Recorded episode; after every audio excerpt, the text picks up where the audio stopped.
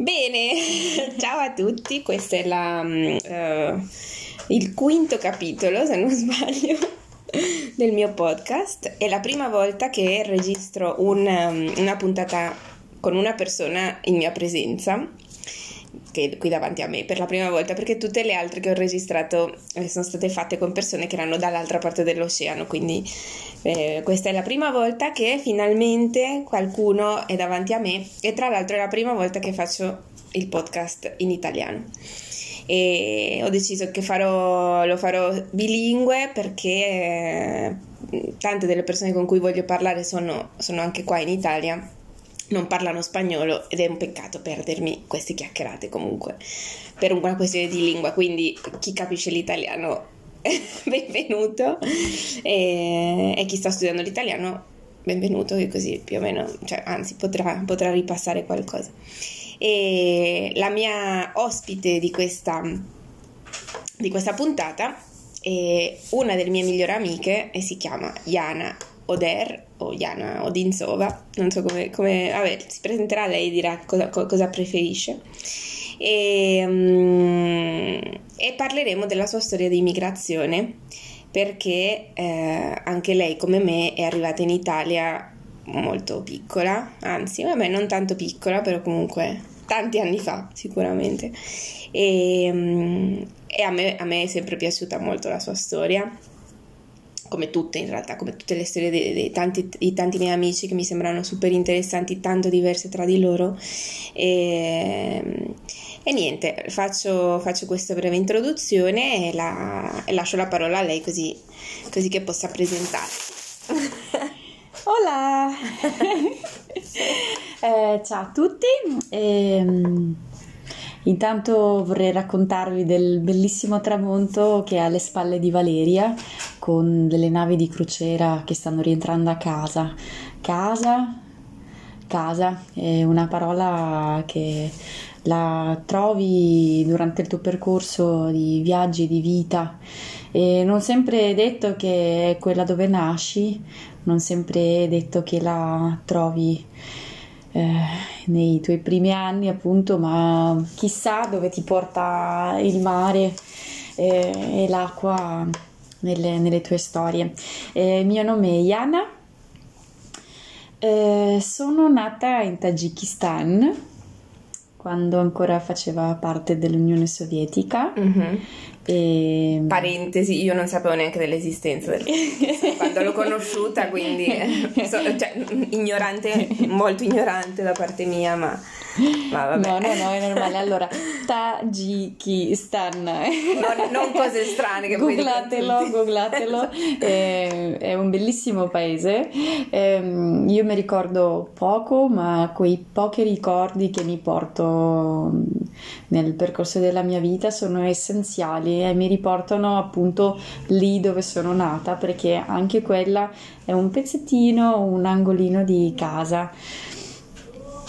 E, um, I miei neanche i nonni, i bisnonni sono immigrati uh-huh. dalle varie parti dell'Europa. Uh-huh. mia bisnonna aveva 17 anni e sono scappati dall'Ucraina alla prima rivoluzione dei bolscevichi dell'Unione Sovietica uh-huh. e sono scappati in Tagikistan. Okay. E il mio bisnonno è nato in Uzbekistan perché suo padre lavorava alle ferrovie okay. quindi mandavano le persone in ogni angolo del, del paese per costruire le ferrovie uh-huh. e queste persone rimanevano lì a vivere, costruivano casa, famiglia e quindi lui è nato a Bukhara. E, ehm, e dall'altra parte i miei nonni, mio bisnonno appunto viveva, era, un, era una famiglia ebraica eh, in Ucraina, a Kharkov. Uh-huh e già eh, il mio nonno dopo la seconda guerra mondiale mm-hmm. si è spostato in Tagikistan quindi un po' queste storie si sono intrecciate tutti, tutte sangue slave comunque sì. in un paese asiatico sì, sì che dove, è strano no? Eh, sì, sì. esatto dove nasce l'India e, e, e, e questo appunto per me è l'inizio della mia storia di immigrazione perché tanti solitamente quando ti fanno la domanda di dove sei, no? Certo. Mm-hmm. non saprei neanche cosa rispondere certe volte. Sì, perché una, una cosa è dove sei nato e un'altra è dove sei cresciuto e un'altra è dove sei adesso, sì. no? cioè dove abiti adesso esatto. o dove hai abitato per così tanti anni che magari, cioè, perché magari poi sei cresciuto in un posto che ti ha formato però non sei nata lì esatto. e non ci vivi neanche più. Cioè, esatto, tutto... e ti senti anche un, un, pezzo di una gamba da, di un, da un'altra parte comunque. Sì, sì. e, sì, e sì. addirittura il luogo dove sono nata mi ha, eh, ci ha lasciato una, un'impronta perché mm, i miei nonni hanno vissuto per 60 anni, mia nonna è nata in Tagikistan e quando aveva 60 anni andati, siamo andati via, quindi lei è nata e cresciuta in Tagikistan, parla russo ma porta i sapori della cucina tagika. Quindi, che, eh, che tra l'altro, mh, mm, com'è la, la cucina? La cucina tagika è buonissima. ehm, Questi sono i temi che piacciono a me. Eh sì, eh, dicono che la cucina indiana, all'appunto ancora nel reame mogol. Ah, cavolo, è vicina alla cucina indiana. Sì, perché il Tagikistan sotto con, diciamo, fa il confine con un fiumiciattolo di montagna mm-hmm. all'Afghanistan. L'Afghanistan è piccolino e sotto l'Afghanistan c'è il Pakistan direttamente, mm-hmm. quindi faceva tutto, tutto parte della, della, dell'impero, orma, eh, dell'impero mogol, del mm-hmm. reame mogol. E dicono che appunto tantissimi piatti della cucina indiana del nord India nascono in Tagikistan come il forno tandoori, oh, wow. che è un forno in terracotta. Sì, sì, sì. dove viene cucinato il pane, eh, sia nato lì e tra l'altro poche parole che conosco in, in Tajik, non in Tajik ma il Farsi mm-hmm. che si parla in Iran ehm, sono molto simili a quelle che vengono usate per esempio in Bangladesh. Mm-hmm. Quindi eh, ci sono tutti, tutti dei legami e mm, noi facciamo il, te, lo faccio, te lo farò assaggiare quando faremo la, la cena, la famosa cena della nostra banda multietnica. ah sì, di questo parleremo sì, tra più, poco. Esatto, esatto. E, ehm, cuciniamo il riso pilaf con uh, il riso, i ceci, la carne di agnello Madonna, soprattutto, Madonna. il cumino eh, e tra l'altro viene usata nel, nel, riso, viene aggiunta una bacca super aspra, mm-hmm. piccolissima, queste bacche rosse che si chiamano barbaris e, e, aggiungono al riso quindi tra il salato e l'aspro eh, questi, questi, contrasti. Ma sì. No, dai, perché cioè, hai detto agnello e io non ho più capito niente. Beh, diciamo che io eh, dal Tagikistan eh, sono andata via nel 92, avevo uh-huh. 4 anni. Uh-huh. E Quindi piccolissima, piccolissima. Piccolissima, però ho un sacco di ricordi che mm. sono rimasti lì. Cioè, ho sempre insistito cioè, alla mia memoria di mm-hmm. lasciare, cioè, di, che questi ricordi rimanessero perché non siamo mai più tornati in Tagikistan. Come se sapessi forse che sarebbe finita presto, no? Sì, sì, sì. Mm. Cioè, io mi ricordo mh, l'asilo e questa terra eh, su cui giocavamo che. Mh, la farina è più dura di questa terra, diciamo, come consistenza perché era una terra morbida, questa mm-hmm. polvere, ehm, la polvere era mm, proprio mm, una cipria perché mm-hmm. era morbidissima, era proprio dolce. Tra l'altro me lo conferma mia mamma mm-hmm. che dice che loro giravano per la città a piedi nudi, uh-huh. andavano al cinema all'aperto a piedi nudi, wow. correvano. E quindi mi ricordo questa terra, mi ricordo mm, eh, che mh, mm, ai, a, al fianco delle delle, delle strade c'erano, mm-hmm. uh, si chiamano arik, che sono una specie di uh, porta via la pioggia, che la pioggia sì. quando cade. Ah, ok. E queste, sì, come queste, dei buchi. Come dei buchi. Dei canali. I canali, esatto. Eh, questi canali che portavano via l'acqua e tu ci salivi su, dato che era tutto scivoloso perché c'erano le alghe mm-hmm. e, e scendevi giù dalla montagna su queste specie di fiumiciattoli che erano a fianco delle strade i limoni che avevano un profumo indimenticabile mm-hmm. e i pistacchi, le mandorle. Beh, tanti ricordi legati magari ai, sì, ai, sì. ai, alla cucina. Alla cucina, tantissimo, mm. tantissimo. Mm. Sì, perché poi, vabbè, non lo so se per tutti è così, però a, a, me succede che mi ricordo molto le cose per, per gli odori. Gli sì. odori mi, mi, proprio mi ricordo un sacco di cose. Sì. Che dico, com'è possibile no? che, che, sia così forte che senti un odore e ti, e ti viene in mente subito l'immagine di, di quel posto esatto. o la faccia di una persona. esatto, o, esatto. Sai, no? cioè, è pazzesco, però sì, sì, son, è sì, forte. Sì. La memoria de, de, del, olfattiva del, è, è, è, veramente fortissima. Sì, sì. Infatti anche, anche, sui gusti, proprio... Mh, mm, diciamo che appunto ero molto piccola, però queste piccole cose anche per esempio il pesce che mi dava da mangiare mia nonna, mm-hmm. che lo masticava prima lei e poi me lo dava. Ah sì? Sì, perché così rimaneva senza spine. Uh-huh. E io mi ricordo questa immagine di mia nonna ed era il pesce più buono che io abbia mai mangiato, era buonissimo. E quindi sì, siamo andati in Russia. E, ehm, eh, diciamo che intanto eh, dalla, dalla, mia famiglia ebraica mm-hmm. eh, porto, come tu dicevi, porto due cognomi, no? Ehm,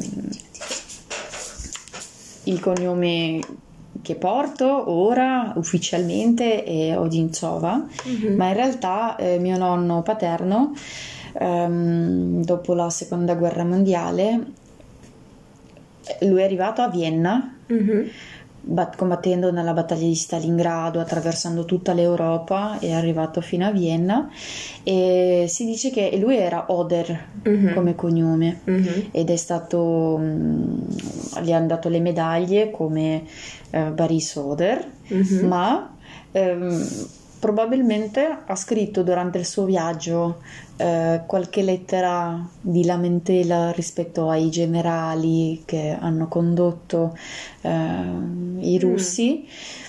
E probabilmente l'hanno minacciato qualcosa del genere che lui abbia dovuto cambiare e nasconde, ah. nascondere il suo cognome ebraico ah, e, pensa, e okay. ha dovuto non so se per quel motivo lì che si è spostato in Tagikistan, ma appunto non si sapeva più che lui cioè, eh, aveva un cognome russo. Okay, aveva che Oder è che russo. Odinsov. Odinsova ah, è il ah, cognome okay, russo, invece okay. Oder è il, il, cognome ebraico. Ok, sì, sì, sì. E tu, cioè, perché tu li usi tutti e due?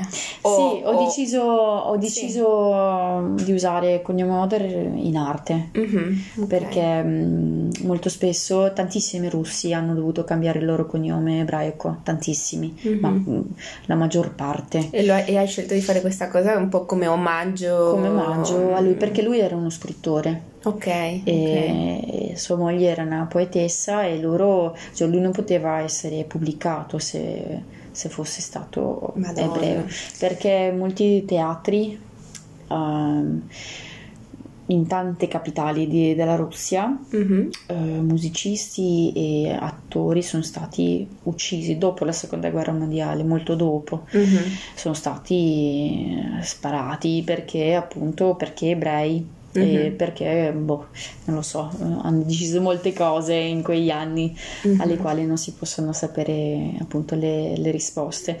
E appunto ho visto anche un, un film rispetto a questa storia qua, un mm-hmm. film russo. E mi ha dato molta, molta spinta, dico, ma appunto perché, perché un regime totalitario ti deve fare cambiare la tua identità, no?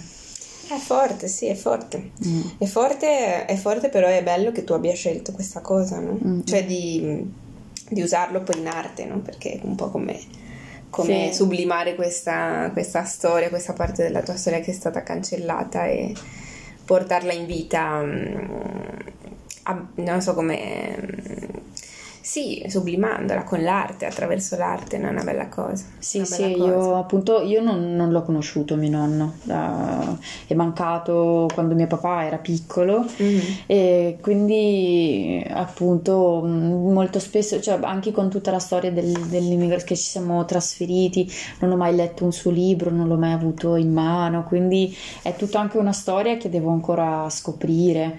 Però mi sembra di capire che, lo, che tu lo senta vicino, no? Cioè che senta vicino a questa figura perché sì, sì, altrimenti sì, non, sì, non avresti fatto questa no, scelta. No, ho, ho letto tantissimo su mm-hmm. di lui e, mm-hmm. e, sono cose molto recenti. Sì. Perché anni fa non si poteva neanche dire che fosse stato ebreo, non c'erano documenti. C'è mm. stato l'unica persona che era un testimone amico di mio nonno che ha confermato e solo questa conferma ah, wow. Ha dato uh, la possibilità a mio fratellastro, figlio di mio papà, di mm-hmm. andare in Israele. E quindi mio che, che fratello casi? vive in Israele Madonna. con il cognome Oder. Ah, wow! Ed è un, un designer.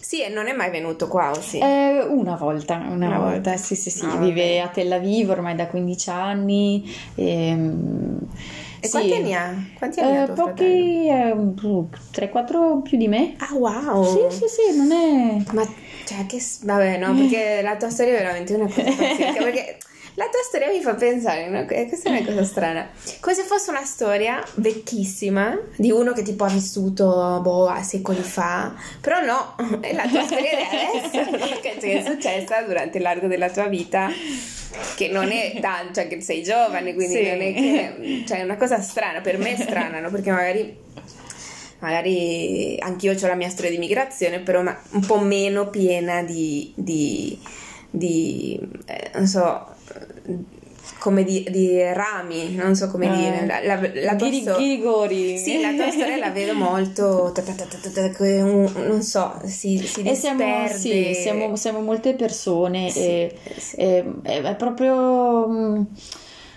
Uh, la vita ci ha, ci ha, sbattuti da una parte all'altra sì. perché comunque non, avrei, non, non, saremmo mai andati via dal Tagikistan se non ci fosse stata la guerra mm-hmm. Eh, mm-hmm. perché mio nonno adorava eh, il papà di mia madre adorava diceva che il Tagikistan è la capitale del mondo storicamente culturalmente e proprio a livello di, dello stare bene, no? mm-hmm. la natura, il clima, mite, secco, asciutto d'estate e caldo comunque d'inverno, sì, sì. tutta la frutta. Um, I miei nonni dicevano che andavano a Mosca per mangiarsi una banana perché era un frutto esotico, ma in Tagikistan crescevano i melograni, i cachi, i, le mandorle, i pistacchi, i limoni, cioè diciamo sì, sì, tutto sì. quello che in Russia, tutto quello che comunque negli anni 90 si considerava un frutto esotico, veramente mm-hmm. esotico. E, e, quindi non, non, vivevano in questa eh, pienezza di, di cibi, di, sop- di, sapori di colori e, e tra l'altro infatti io dico, io ero molto piccola ma mi immagino trasferirsi in un paese uh, freddo, ci siamo trasferiti a Mosca nel 92 da un giorno all'altro. Ah, infatti questo è il secondo passaggio sì, sì, della sì. tua vita, no? Sì, la sì, Russia. esatto, la Russia. Eh, a mia madre il nonno le ha portato il biglietto e ha detto guarda, dopodomani hai il treno. Prendi tutte le tue cose, le bimbe e partite. Madonna. Perché qua sta iniziando ad essere pericoloso. Sì, e, e, e, e noi avevamo, non avevamo vestiti, è normale, cioè per affrontare un inverno. Sì, sì.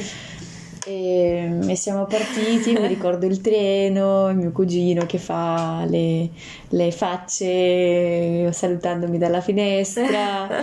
Eh, sì, tutti, Cartoline proprio. Sì, sì, sì, sai che ti porti tutti i flash sì, di, di, sì. di, di, questi incontri, proprio bello, la memoria è proprio, proprio bella. Sì perché ti, è come se fosse un'ancora. Certo. Che certo. ti tiene, non è che ti tiene lì, ti muovi avanti, ma sai che quello è caduto. Sì, c'è una strada, è la tua strada, no? C'è mm-hmm. un po' le basi della tua vita, sì, no? Sì. E un po' magari ti fa stare in piedi, mm-hmm. no? Io chiamo la memoria. Che, che è, un, è un filo rosso.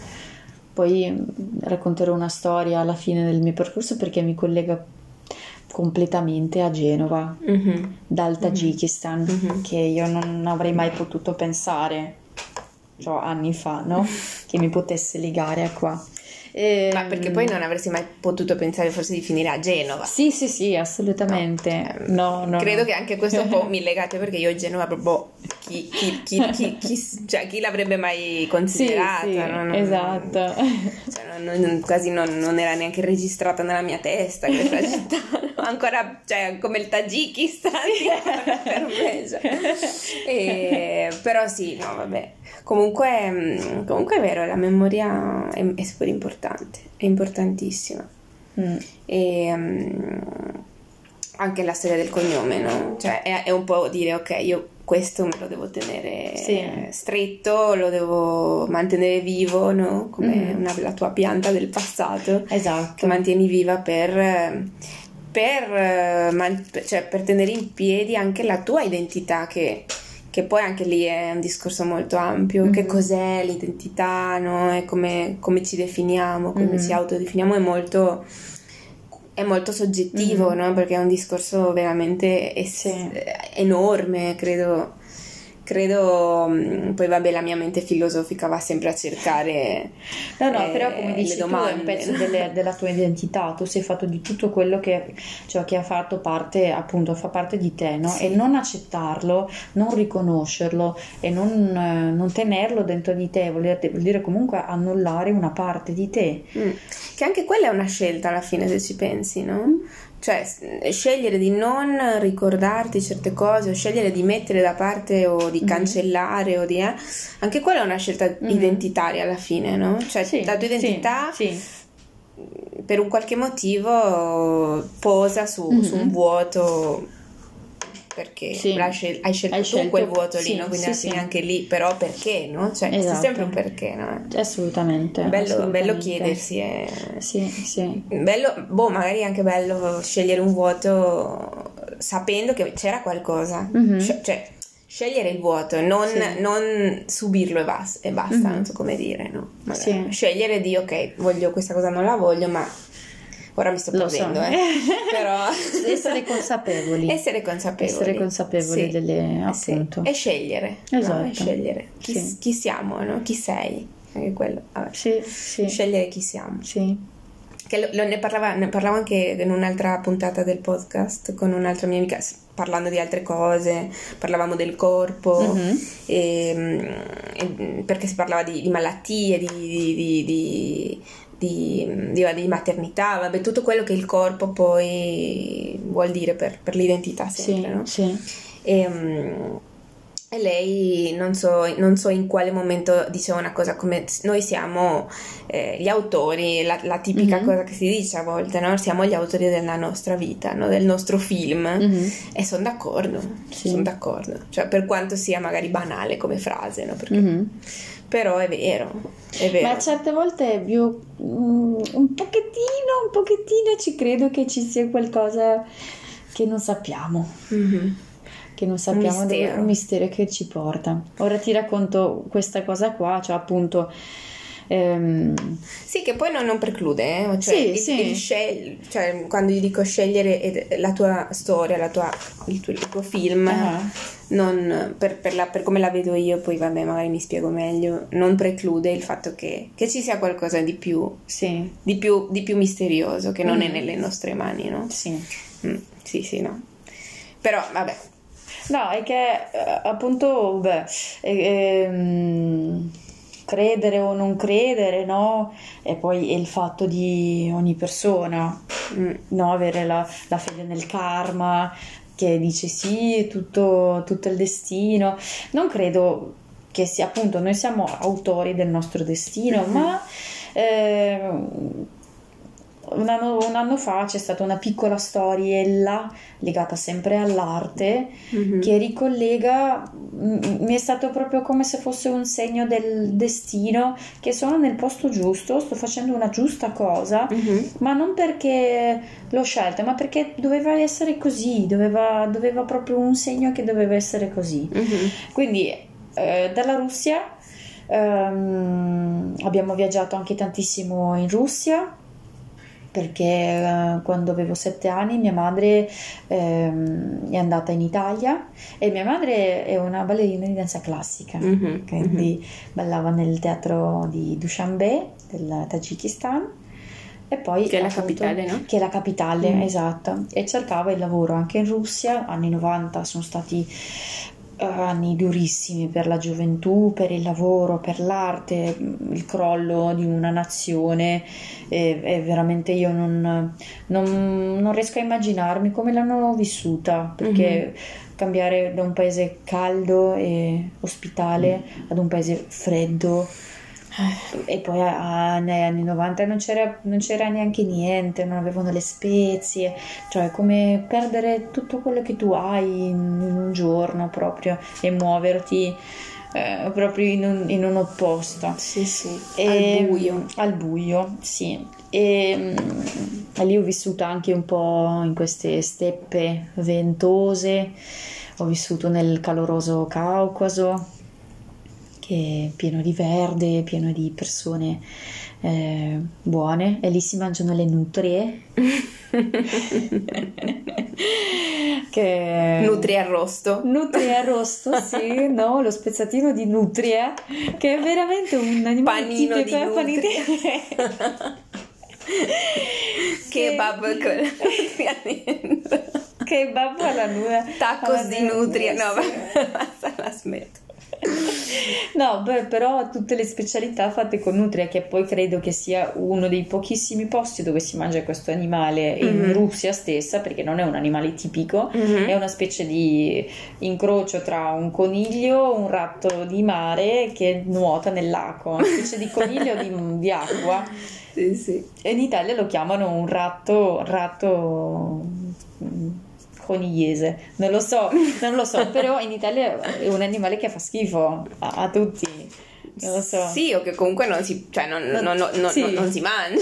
No, esatto, esatto. che io sappia almeno. Sì, sì, poi esatto. Esce uno Però in, in, quella, in, quel, in, quel, luogo lì li fanno crescere. Beh, in, in Cile mangiano i, i, i, come si chiamano d'India? I por, porcellini d'India. Ah sì? Sì, Beh, non lo sapevo questo. Sì, l'ho visto. Infatti, ah. erano... ma non c'è niente da mangiare poi in quell'animale lì, poverelli.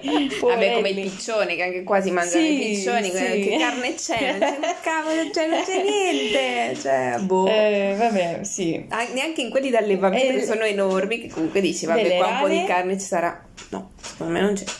Quasi per niente. sì, sì, le rane, vabbè. Sì, va bene. Eh, vai, alta cucina, gusti, eh, Esatto, alta cucina. eh, bene, quindi poi ehm, mia madre in Italia abitava ad Asti. Mm. Nel freddo Asti veniva ogni qualche weekend è venuta a Genova perché le piacevano i parchi di nervi, le piaceva la passeggiata e il mare mm-hmm. e quindi ogni tanto veniva e lei diceva che era il suo sogno di venire qua a vivere. Tua nonna? Mia mamma, mia mamma. Ah, tua mamma? Mia mamma perché lei abitava, lei, la prima uh, in, mm-hmm. che è venuta in Italia portando Questo poi in che, mia in che zia. anni? Cioè, lei, lei è andata via nel 95. Ok. Io avevo okay. sette anni. Ok, ed eri a Mosca era a Mosca, esatto, mm. poi perché ci spostavamo dalla casa di, dei miei zii a Mosca, dalla casa dei miei zii nel Rostov, mm-hmm. poi nel Caucaso okay. e non, ho cambiato otto scuole e in Russia solitamente ne devi fare una, cioè mantiene dalle eh, scuole elementari, le medie e le superiori, le fai tutti nella stessa scuola, ah, wow. cambiando solo un'ala dell'edificio. Ma wow! Certe volte mantiene la stessa classe per tutti gli anni, cioè tutti gli anni, 5, stessa classe, stessa maestra, tutte le medie e tutte le superiori, sì. Per quello il distacco dalla scuola è un trauma psicologico che non puoi capire. Eh cioè, certo. io arrivo lì e mi metto a piangere davanti alla scuola perché è troppo emozionante, passi così tanti anni sì. sì, ma poi crei dei legami con certe persone che ti porti per tutta la vita. Sì, sì, sì. E tu però questa cosa non l'hai no, avuta, no, non l'hai no. vissuta. no, no, no. Eri predestinata a muoverti probabilmente, sì, sì. a non avere legami così forti da, da impedirti poi di, di... di, essere una viaggiatrice. Sai, io credo che sia esatto, proprio mm. questo, di imparare l'arte dell'adattamento di imparare a conoscere, accettare persone diverse da me completamente e, e non essere abitudinale. Io non sì. sono una persona a cui piacciono le abitudini, forse più vecchia divento, più inizio ad avere le abitudini, però, però appunto è sempre stata una mia mm, forza, no? Mm-hmm. Di riuscire ad adattarmi, cambiare, lottare, andare avanti e non soffrire troppo, forse. Sì. Appunto proprio perché devi, devi muoverti in avanti. Però ho sempre invidiato un pochettino. Chi ha le chi ha sì sì. Eh sì cioè, chi ha i conoscenti tema, dell'asilo certo. eh che... lo so sì cioè... anch'io ti capisco. Cioè nel senso io non io ho passato molti anni mm-hmm. in Messico sempre eh, sì. in Messico e però non ho più niente di quello neanch'io, no? cioè non, come te non, mm-hmm. non, vi, non, viviamo in una città dove camminando per strada trovi i tuoi ex compagni dell'asilo, sì, esatto, dell'elementario. Esatto. Cioè che poi tu sei anche cresciuta a Firenze sì. e, e, anche di quello non hai più un pezzo qua. No, e poi comunque a Firenze non ho mai creato ver- veri, cioè, veri legami così profondi mm-hmm. da, da, dire me li porto fino, cioè qualche amico che però sì, non non è come quelli dell'asilo, eh, sì, senso, sì. Non, non tutta no, la capisco. Dell'asilo, allora, io in Tagikistan avevo 4 anni ed ero fidanzata. Vorrei mettere questo in chiaro. E il mio fidanzato me lo ricordo. Non aveva capelli perché era neonato come me. Era in mutande perché appunto faceva caldo e stavamo strisciando per terra sull'asfalto e giocavamo così, no? Cioè, non lo so se Come avesse... si chiamava? Facciamo Islam. Ma è, è, sai dove è finito? No. Non l'hai mai no, no, no, no, no, non so. Io mi ricordo solo questa e per tutti sono 32 anni che mi porta avanti questa cosa qua io so come si chiama, mi ricordo com'era, no? E, e, e perché, perché, l'amore poi è stato sempre cioè, il, la mia passione. Io a sei anni ho detto io se, se, non, se, non, vivo per amore non voglio vivere. Eh sì. Sei anni. No, no, elementare, capi, ero fidanzata con tre, ero innamorata di tre ragazzi. Cap, capisco, Capisci, esatto, capisco queste cose così definitive da bambine, perché anch'io da bambina ero super... E, e, e me le porto ancora adesso quelle cose anch'io, quindi ti capisco. Non, esatto. mi, non mi, sembra una follia, mi fa solo molta tenerezza. Eh sì. Dove è finito Dove questo qua? Lo vogliamo conoscere, Iana, lo vogliamo vedere adesso.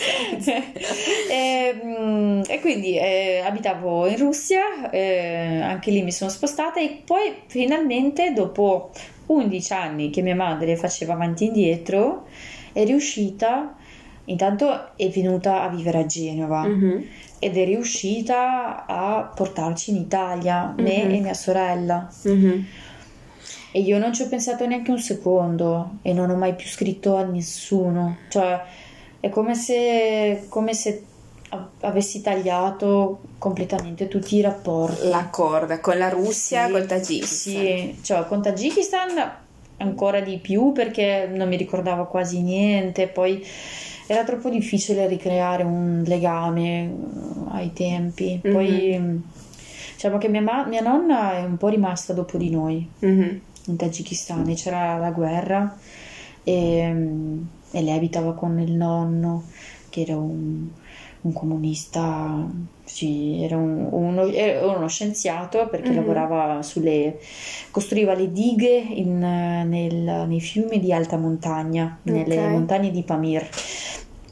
E, e, quindi lei seguiva lui, voleva stare con lui, poi eh, per la guerra lui è mancato, eh, è uscito il giorno del, prima del giorno del suo compleanno eh, a cambiare l'orologio e aveva delle carte non le carte dei giornali, perché lui voleva la pace nel mondo mm-hmm. e voleva che i tagiki non si facessero la guerra. E lui diceva: Io vado lì in questi villaggi, gli dico che avete un paese tra le mani che è bellissimo, ricchissimo, cioè non dovete combattervi ed è uscito e non è mai più stato trovato. Madonna. Dopo 20 giorni l'hanno ritrovato, appunto, purtroppo tutto l'autobus che è stato, che non so se è andato in questo villaggio, li hanno trovati mm, in un campo.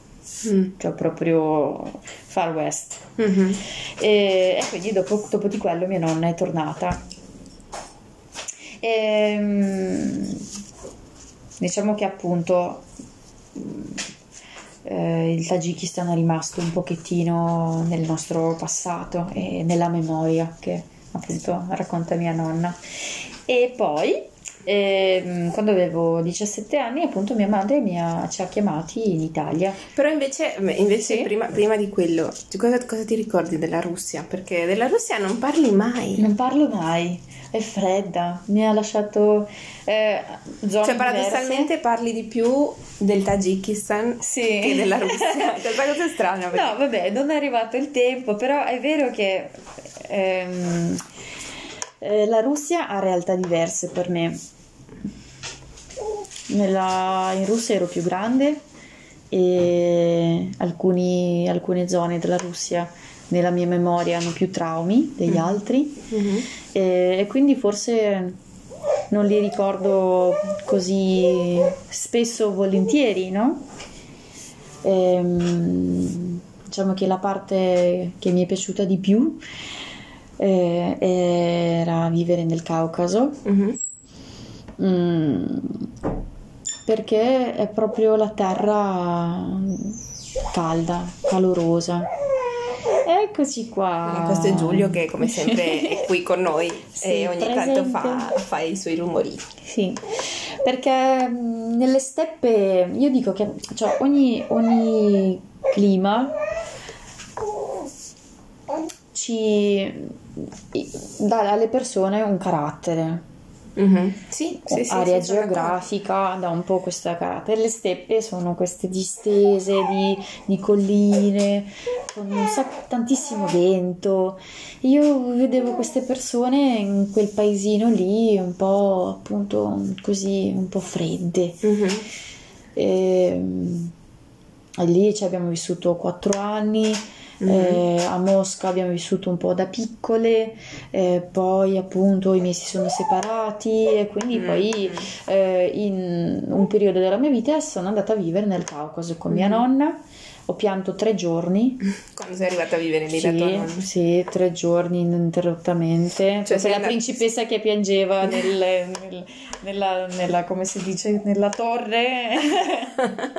Ma perché sei andata, cioè da, da Mosca sei passata... Cioè, eh, no, dal, dalle steppe, diciamo. Mm. Le steppe non è che abitavo io e la, io e la steppa, eh, c'è, c'è, c'era una cittadina su un fiume. Ok. il fiume è bello. Sì. Il fiume era bello, c'era okay. una diga mm-hmm. su questo fiume perché i miei, i miei nonni si sono andati, sono andati, a vivere su una diga del fiume nella steppa. Ti okay. davano la casa, l'orto, la stalla uh-huh. e un posto di lavoro, sì. uno stipendio piccolino sì, sì, e tu abitavi lì ah. e coltivavi.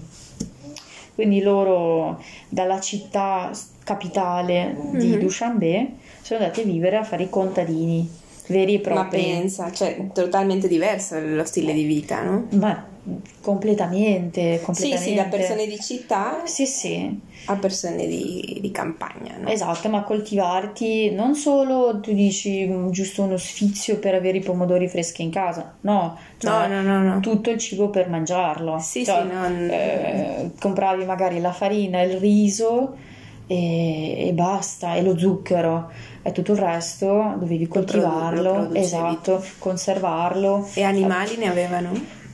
Tori.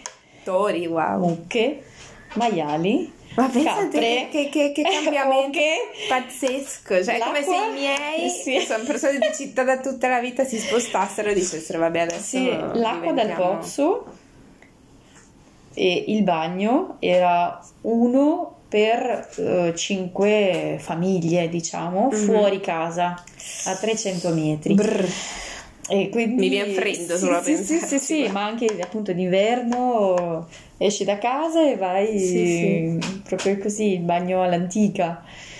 Quindi co- quando ti ha detto tua mamma andiamo in Italia, tu hai detto sì. Beh, ormai dopo diciamo quello era il primo, il, il, uno dei primi posti dove, dove abitavamo in Russia e mm. lì avevo 5-6 anni, cioè era divertentissimo mm. perché vivevamo in mezzo alla natura, ma cioè proprio completamente. Libertà. Passavi, sì, passavi le giornate con gli animali a giocare fuori nel bosco, cioè non ci preoccupavamo veramente di niente ed mm. era proprio la natura pura. Mm-hmm o mh, comunque anche andare a pescare con, con, con gli amichetti, giocare sì, proprio sì. con gli animali, era proprio bello. Ho avuto, mi ha, mi ha beccato una gallina dentro l'occhio e mi ha fatto... Sì, la volevo abbracciare. Sì, sì, sì. È arrivato il galletto e oh, mi ha beccato l'occhio. Aia! Vabbè, questo te lo ricordi per forza. Sì. No, però era veramente bello. Cioè, quello, quello grazie di avermi fatto pensare. di ricordare. Uh, sì, sì, perché erano bei tempi quando magari intanto non c'era niente, spesso ci staccavano la luce per una settimana perché rubavano i cavi. Eh sì, sì. E, e quindi stavamo lì con la candela a cantare le canzoni. Vedi, cioè, io comunque con te ho dei parallelismi pazzeschi sì. se ci penso. Io ho vissuto due anni della mia vita senza luce, senza uh-huh. elettricità e quando avevo dai 6, vabbè anche quasi 3 anni, forse dai 6 ai 9 anni più o meno. Ma dai. Sì, perché, perché vabbè, anche lì in una zona super isolata uh-huh. di Città del Messico, però senza servizi, sì. cioè e, e, e con le candele. Con le, ma tutto il tempo? Sì, sì. Uh, sì, sì, sì, sì. Wow. Sì. Eh sì, impari a vivere diversamente. Sì, impari a vivere diversamente. E, e, vabbè, a quei tempi magari a me sembrava anche un po' una figata. Sì, no, sì. cioè mi sentivo anche la bambina figa che sapeva vivere al buio, no? Senza paura del buio, perché poi c'erano tutti i miei esatto. amichetti che avevano paura del buio. Esatto. E io no. No, no, si scoprono tantissime cose sì, da fare. Sì, Io dico anche lì la lettura è mm, difficile, per noi era difficile. Infatti dico, beh, non avevamo i libri perché te ne vai, non prendi non ti, da un paese, non porti i libri mm-hmm. e, e, quindi era proprio una cosa, sì. una rarità che avevi un libro, qualcosa da leggere. Eh, infatti so, ci sono degli oggetti no, che ti fanno, mm-hmm. almeno per me, ci sono degli oggetti che, che mi fanno dire ok, se ho questi oggetti come dici mm-hmm. tu, no, allora sono a casa. Mm-hmm.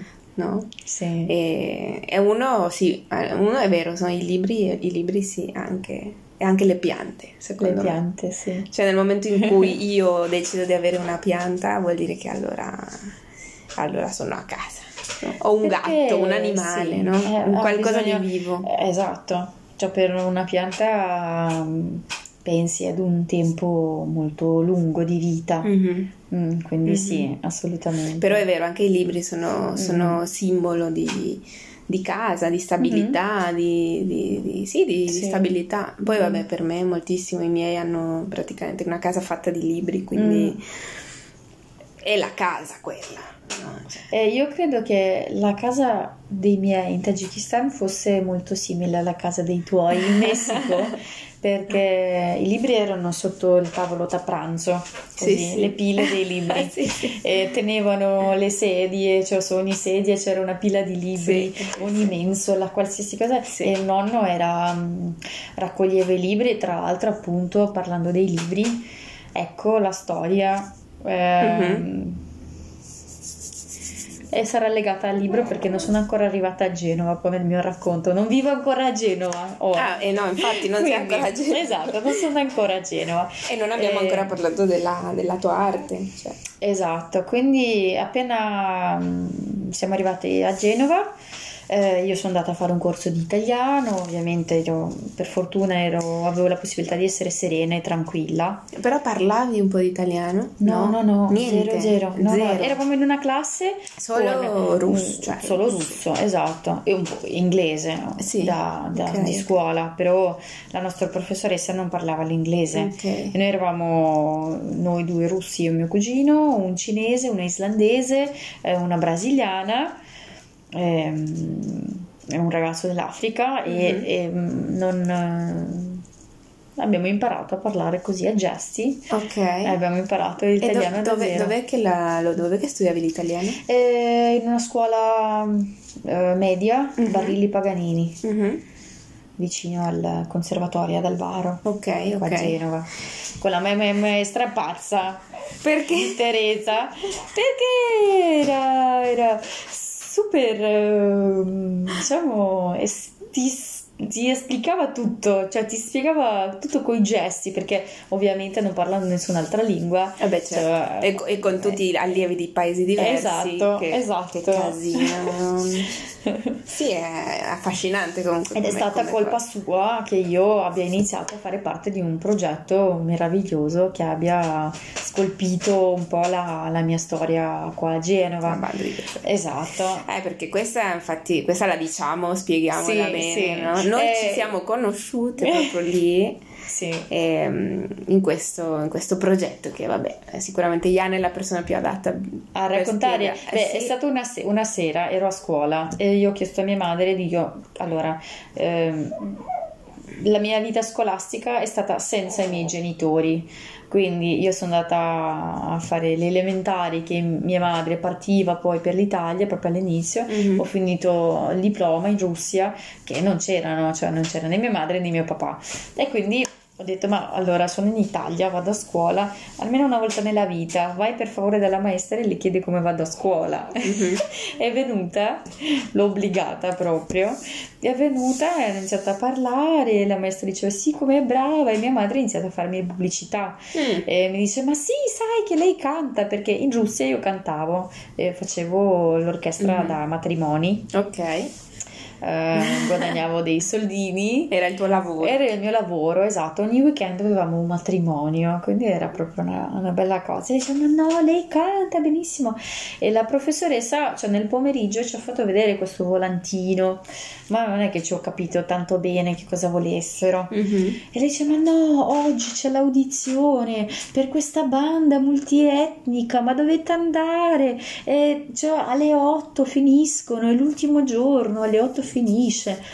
E, e, mia madre chiede al suo ex marito appunto di accompagnarci, siamo andati tutti insieme e io ero lì che dicevo ma allora cosa canto, cosa canto? Laura Pausini perché di italiano non, non, sape- non, sapevo niente mi portavo sto cd di Laura Pausini che ho ascoltato una volta ma ovviamente non mi ricordavo niente e, uh, e, sono arrivata lì all'ultimo c'era uh, il direttore che cercavo e altre due ragazze che non, non, non sapevo chi fossero no? mm-hmm. ci siamo un po' presentati mi hanno chiesto due cose ma tu ormai cioè, lo, parlavi, lo, lo, parlavi non lo parlavi no no no niente. erano sei mesi che vivevo in Italia okay. cioè non capivo sapevi dire ciao mi chiamo Iana sì cappuccino, cappuccino. pizza. No, capivo, però sicuramente a livello espressivo eh, certo. cioè ancora, ancora indietro. Mm.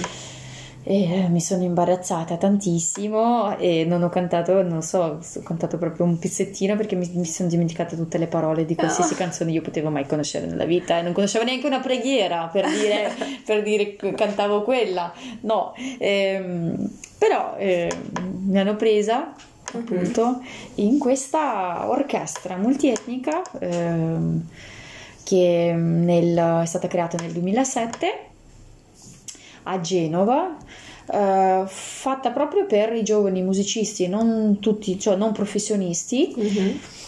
per dare un messaggio uh, di integrazione mm-hmm. alla città, mm-hmm. soprattutto di Genova non, all'inizio appunto non si pensava una cosa molto grande, ma almeno di dare un forte messaggio alla città perché aveva dei, dei grossi problemi proprio uh, nei vicoli, c'erano delle bande etniche che si combattevano ed era pericoloso girare nei vicoli. E quindi io ho fatto parte di questa, di questa cosa eh, che comprendeva mm, all'inizio 15 musicisti, danzatori. Tanti, no? Tantissimi e siamo cresciuti anche e una volta appunto una, un'estate ci muovevamo in 25. Mamma mia, 25? Sì, sì, sì, eravamo in 5 macchine, la carovana ed è stata un'esperienza bellissima dove eh, ho conosciuto Vale Eh sì, sì. No, non eravamo i 25, ma ci siamo conosciuti. No, esatto, eravamo un po', un po meno, però... Eravamo comunque un po', sì, tipo sì, 13, 10, Esatto. una roba così. Esatto. Eh sì, no perché infatti quando, ti- quando abbiamo iniziato non, non- è che ti abbiamo preso- presentata benissimo, cioè noi abbiamo detto che canti, che Ah. balli, non abbiamo detto tutte le cose che Ah fai, no? no? E- Ah no, no, no. Eh no, non abbiamo detto No. niente. Per ora sono, stiamo dicendo esatto, adesso, è per ora sono una un'ora di- viaggiatrice, esatto, viaggiatrice, viaggiatrice. E, mm, e sì, effettivamente ci siamo conosciute lì. E io mi ricordo, mm, eh, mi ricordo che poi eh, la prima volta che, che ti ho vista eravamo in quella stanzetta alla Casa della Musica, che è, una- è una- è un, è un posto eh, a cui a Genova c'è vabbè, il porto antico, Mhm. no? Il- la parte più vicina al mare, lì vicino c'è, c'è anche una saletta, diciamo una scuola di musica con salette di pro- per Mhm. provare, eccetera. E lì sono andata, mm, sono andata per consiglio di, di- di un nostro amico in comune, È di Cass, che era il batterista della- sì. di, questo, di questo gruppo, che era batterista a sua volta di un gruppo dove cantavo io. E, mm, e- e- e poi eravamo tipo, sì, eravamo tipo in dieci, Ah. tutti appiccicati in una stanzetta piccolissima. e, e- cioè, lì per forza ti devi aprire devi, e devi, non puoi avere vergogna. No, no. Perché sei a tipo 5 centimetri dagli altri che ti possono osservare tipo da vicino e sentirti e tutto. e- Però no, bellissimo. Spero Vabbè. che sì, se abbiamo... ma, eh, sono più di 4 anni, 5, 5-6 anni che, che fai parte della banda. Eh sì, più o meno sì, No? perché era nel 2000 e... mm, no, credo, sì, 2015 Mhm. forse? Mhm. Eh sì, sì, 2015 è volato, è volato. Eh sì. È volato. Ehm, però, vabbè, tu sai tutto de- della banda perché, perché Sì, tu sei nata con, cioè nel senso Sì, la banda è nata e tu nata, c'eri. io c'ero, e esatto, c'eri, no? esatto. Sei, sei- e forse adesso sei l'unica, ehm, Sono l'unica specie. l'unica sopravvissuta di quella generazione Sì, lì. sì, questo è vero, No? esatto. Non c'è sì, nessun sì, altro? Davide, che è il direttore artistico della banda, e tra l'altro appunto ehm, la banda di Piazza Caricamento, che questo progetto, è soprattutto un progetto anche musicoterapico, perché il direttore della banda è un musicoterapeuta eh, negli ospedali di Genova in giro per l'Italia insegna. Quindi mh, io ho seguito le sue diciamo la, non la sua scuola ma un po' il mito eh, il suo insegnamento Mhm. e, e credo veramente che un progetto del genere sia stato proprio abbiamo percepito della, della terapia tra tutti noi Eh beh, certo, curandoci certo. a vicenda No, ma poi eh, avete imparato l'italiano praticamente. sì, io mi presentavo, mi presentavo con un dizionario alle prime prove,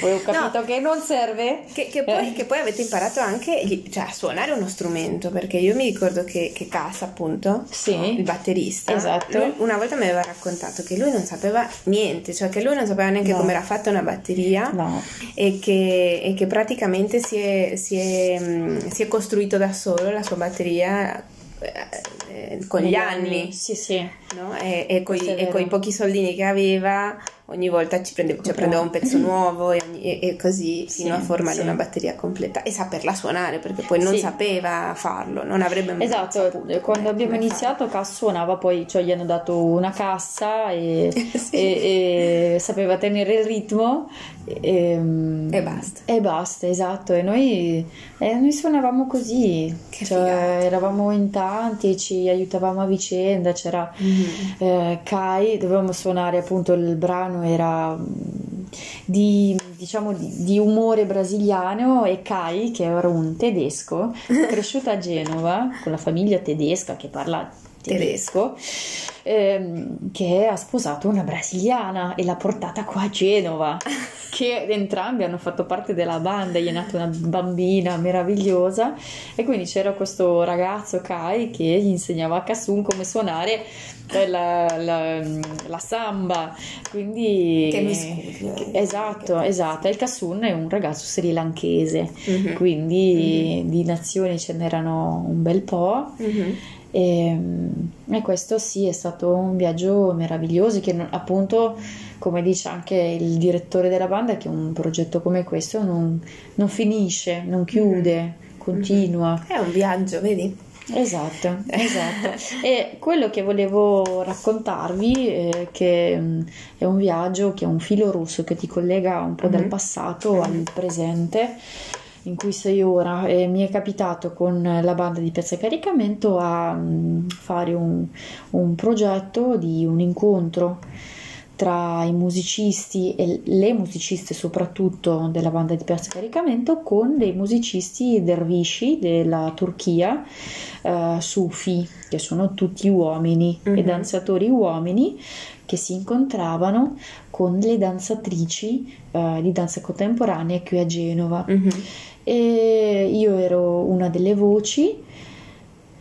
E quando mi chiedevo ma che cosa potessi cantare, io? Dico ma cosa c'entro io con i dervisci, qual è il messaggio? E sono andato un po' a cercare Rumi, un po' dei vecchi saggi, filosofi della, del sufismo. E si avvicinava lo spettacolo, noi stavamo comunque provando e nel viaggio di ritorno da mia nonna. Cioè mia nonna appunto e mia madre sono andate a fare un viaggio in Russia nella regione del Caucaso dove ehm, c'erano dei, dei, libri del Tagikistan che mm-hmm. hanno mandato ancora ai tempi i, mia nonna. Erano i libri di mio nonno che è rimasto appunto in Tagikistan e, e, mia madre mi porta un libro dalla Russia mm-hmm. proprio cinque giorni prima del concerto. Mi dice Iana ma sai ho portato, ti ho portato il libro che, dove trovi le poesie di tua nonna paterna. Eh, le poesie di tua nonna e di tua zia che era la sorella di mio papà. E, e il libro appunto è stato uh, pubblicato nell'86, io sono nata nell'88, mm-hmm. quindi è stato scritto, tradotto prima della mia nascita, un libro antico che è stato mm-hmm. poi tradotto in russo, le poesie sono scritte da mia nonna e mia zia. Ehm, quindi i miei nell'86 si conoscevano già perché è nata mia sorella, però mio nonno l'ha, acqu- l'ha acquistato mm-hmm. ed è stato tutta la vita eh, da lui e poi è stato nel Caucaso dove io ho vissuto ma non, mai, non mi sono mai incontrata con questo libro. Mm-hmm. e il libro si chiama eh, Le avventure dei quattro dervisci. Wow pazzesca sta cosa. Esatto. E quindi io ho detto ma è pazzesco perché proprio in quei giorni lì cioè, sì, cioè è che io dovevo capitare lì qui a Genova e questo libro mi è capitato tra le mani proprio nel momento in cui stavo facendo questo spettacolo. Mm-hmm. Cioè, mi ha fatto, l'ho raccontato a Davide e lui, lui non, ci, non, ci, credeva, gli ho raccontato la storia e dice ma no, veramente è una storia pazzesca perché non sai mai dove ti porta la strada. Mm-hmm. Tu scegli, ovviamente, no? però hai dei segnali certe volte che, che dicono che sei nel posto, no, posto infatti, giusto. Infatti prima parlavamo di questa cosa, no? della, della del, del, della, delle scelte e del, di quello che poi non è, che è al di fuori della mm-hmm. tua scelta, no? E mi ricordo che anni fa io avevo letto un, un, eh, un pezzettino, in verità non l'ho letto tutto, di un saggio di un, di un filosofo messicano che si chiama Octavio mm Paz, che mm, che parlava di, dell'eroe, della figura dell'eroe, dell'eroe greco, mm-hmm. vabbè, dell'eroe come, come, simbolo, come archetipo, mm-hmm. no? Così e, eh, e diceva che l'eroe era colui che aveva capito eh, mm-hmm. che eh, il destino c'era, che c'era un destino, però che c'era anche il libero arbitrio, no? uh-huh. cioè le, sì. la scelta, e, e, che riusciva a vivere in questa contraddizione, no? perché era una contraddizione in sé, sì. però riusciva a viverla, questa, mm-hmm. questa contraddizione qua. Sì. E nel momento in cui entrava in questo meccanismo con tutta, con tutta la libertà mm-hmm. eh, di averlo scoperto, no? di aver sì. scoperto questa cosa, allora diventava un eroe. Mm-hmm. Cioè l'eroe era, era, quello, era quello. Che, che, viveva in questa, in questa contraddizione, mm-hmm. e, e si, però muovendosi, no? non congelato perché, perché perché era impossibile, no?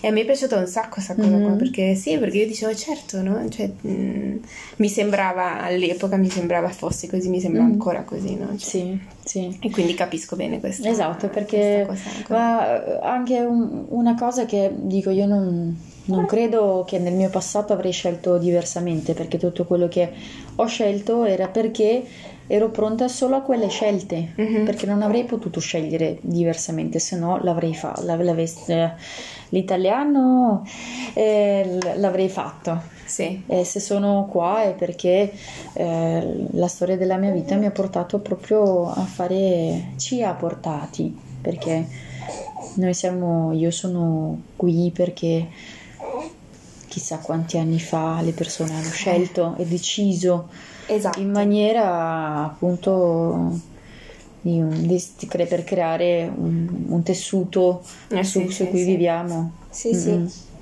Qua siamo un momento di... Ah, sì. Allora, eh, mi sa che passiamo alla seconda parte perché il tempo per la prima parte sta scadendo.